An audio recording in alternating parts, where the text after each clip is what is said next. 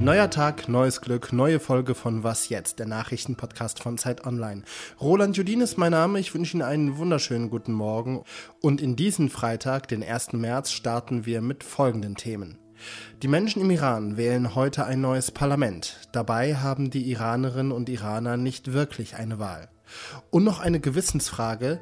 Würden Sie lieber das Bürgergeld erhöhen oder mehr Geld in die Panzerproduktion stecken? Diese Fragen kommen vermutlich bald auf Deutschland zu. Über Lösungsansätze reden wir gleich. Zuerst aber die Kurznachrichten. Ich bin Sophia Boddenberg. Guten Morgen. In Gaza-Stadt sind bei der Ausgabe von Hilfslieferungen mehrere Menschen getötet und verletzt worden. Nach Angaben der palästinensischen Gesundheitsbehörde haben israelische Streitkräfte dabei mehr als 100 Palästinenser erschossen. Israels Armeesprecher hat das zurückgewiesen und mitgeteilt, dass Soldaten keine Menschen direkt angegriffen hätten.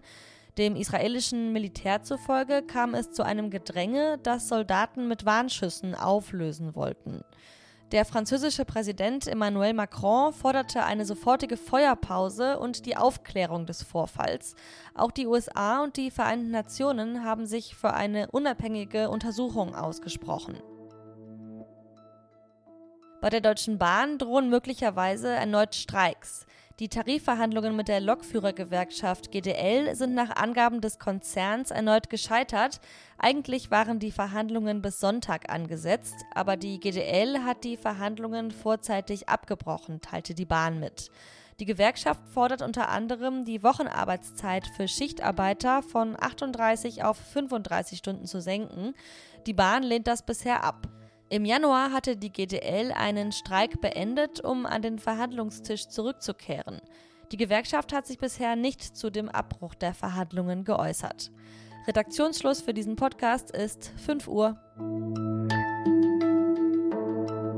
Wie aussagekräftig sind Wahlen in einem Land, in dem die Bürgerinnen und Bürger ihre Meinung nicht frei äußern dürfen, es in fast jedem Bereich des Lebens streng religiöse Regeln gibt, kritische Stimmen weggesperrt oder auch sogar hingerichtet werden und die Kandidaten, die zur Wahl stehen, im Vorfeld vom Regime nach ihrer Systemtreue ausgesucht worden sind?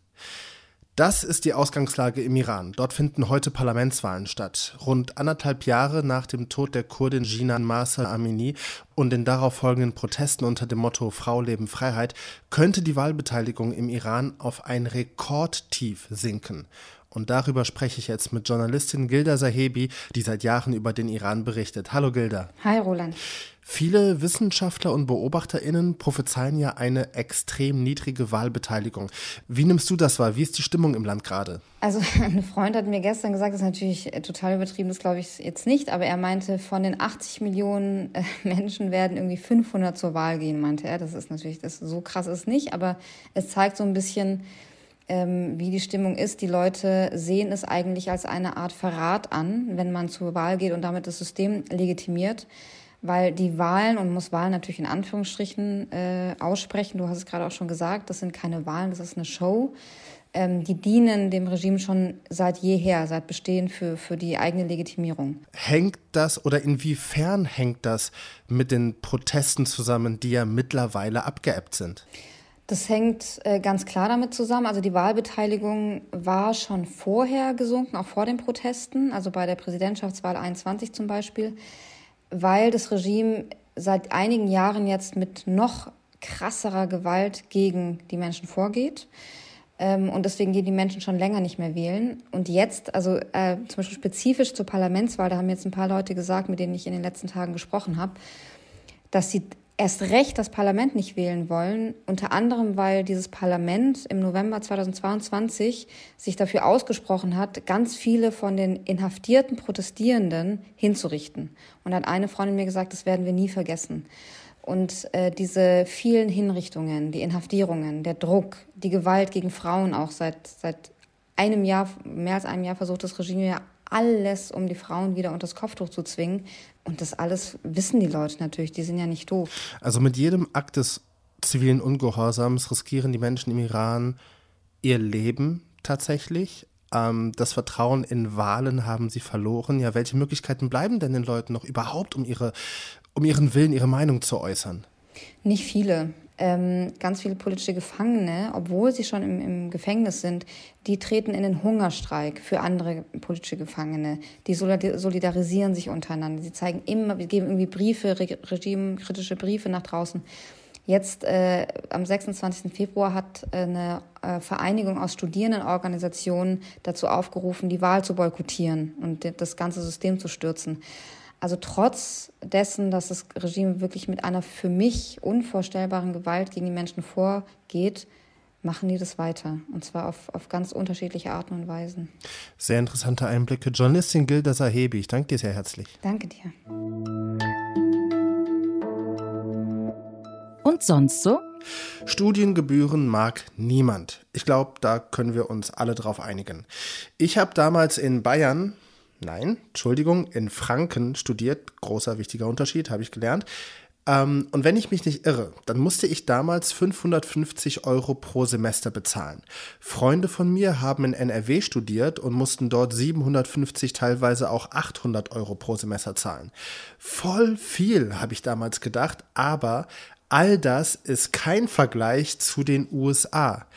Das Albert Einstein College of Medicine, eine medizinische Hochschule im New Yorker Stadtteil Bronx, kostet pro Jahr 63.000 Dollar. Und nein, das ist keine private Elite-Uni. Sowas ist durchaus normal in den Vereinigten Staaten. Eine ehemalige Professorin der Uni hat ihrer Alma Mater jetzt eine Spende über eine Milliarde Dollar gemacht. Und als Dankeschön durfte die Spenderin der versammelten Studierendenschaft auch verkünden, was mit dem Geld geschieht. I'm happy to share with you that starting in August this year, the Albert Einstein College of Medicine will be tuition free. Gebührenfrei. Die Uni wird gebührenfrei. Und die Leute feiern es, als hätten sie im Lotto gewonnen. Ich meine, okay, bei 63.000 Dollar Studiengebühren im Jahr ist kostenlose Bildung wirklich mehr wert als jeder Lottogewinn. Deutschland und seine Verbündeten müssen sich mit der neuen Bedrohungslage auseinandersetzen. Wir müssen kriegstüchtig werden. Das hat Verteidigungsminister Boris Pistorius vergangenen Herbst gesagt. Die Bedrohungslage, in der Deutschland sich befindet, ist vielschichtig. Krieg in der Ukraine, ein immer imperialer auftretendes Russland und auf die USA wäre unter Trump wahrscheinlich weniger Verlass, weil Trump an der NATO zweifelt. Vor diesem Hintergrund will Deutschland mehr in seine Sicherheit, seine Waffen und in sein Militär investieren. Doch wie will der Staat das alles eigentlich auf Dauer finanzieren? Über mögliche Optionen spreche ich mit Marc Schieritz, stellvertretender Politikchef der Zeit. Hallo Marc. Hi, hallo.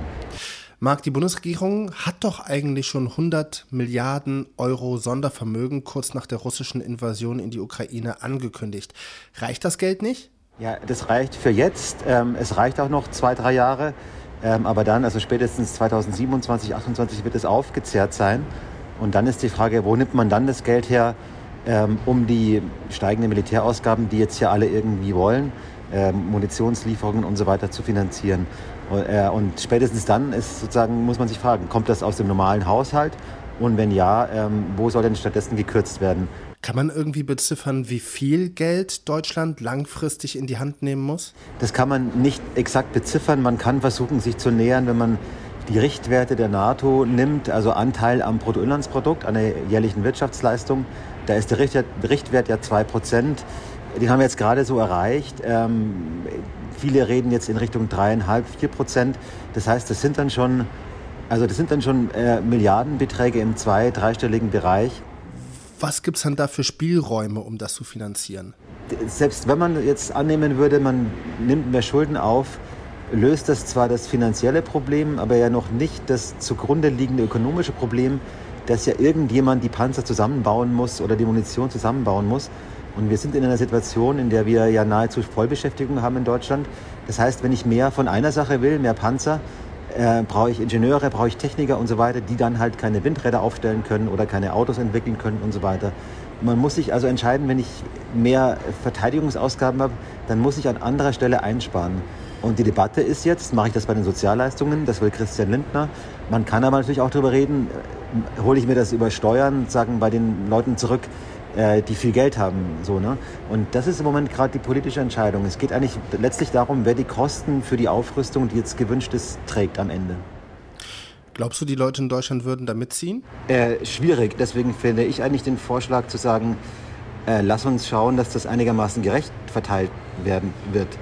Äh, und dass man dann auch über sowas wie Steuern, Spitzensteuern und solche Dinge spricht, die ja letztlich zur Folge haben, dass Leute mit viel Geld eben weniger konsumieren können, damit die Leute mit weniger Geld sich nicht so sehr einschränken müssen, dass irgendeine Art von so einer gerechten Verteilung schon Teil sein wird, damit das Teil sein muss, damit das akzeptiert wird. Aber ich glaube, der zentrale Einsicht, die zentrale Einsicht auch in dem Text, den wir beschreiben, ist, dass Verteidigungspolitik immer auch Verteilungspolitik ist. Und an diesen Verteilungsfragen wird man nicht vorbeikommen sagt Marc Schieritz, stellvertretender Politikchef der Zeit. Ich danke dir sehr herzlich. Ja, danke. Und hiermit geht was jetzt für diesen Freitagmorgen zu Ende. Sie müssen aber nur ein paar Stunden ohne uns aushalten. Heute Nachmittag erscheint das Update mit Pia Rauschenberger. Mein Name ist Roland Judin. Kommen Sie gut ins Wochenende. Ich bin gerade überhaupt nicht im Bilde, wie hoch die Studiengebühren so in Deutschland sind. Und deswegen dachte ich mir, wissen Sie was, schreiben Sie mir doch gerne, wenn Sie an der Uni sind oder an der Uni waren und wie viel Sie bezahlen müssen oder mussten. Und wenn Sie mal im Ausland studiert haben, dann würde ich mich auch freuen, wenn Sie mir erzählen, wie es da so mit den Gebühren geregelt ist. Was jetzt at Zeitpunkt.de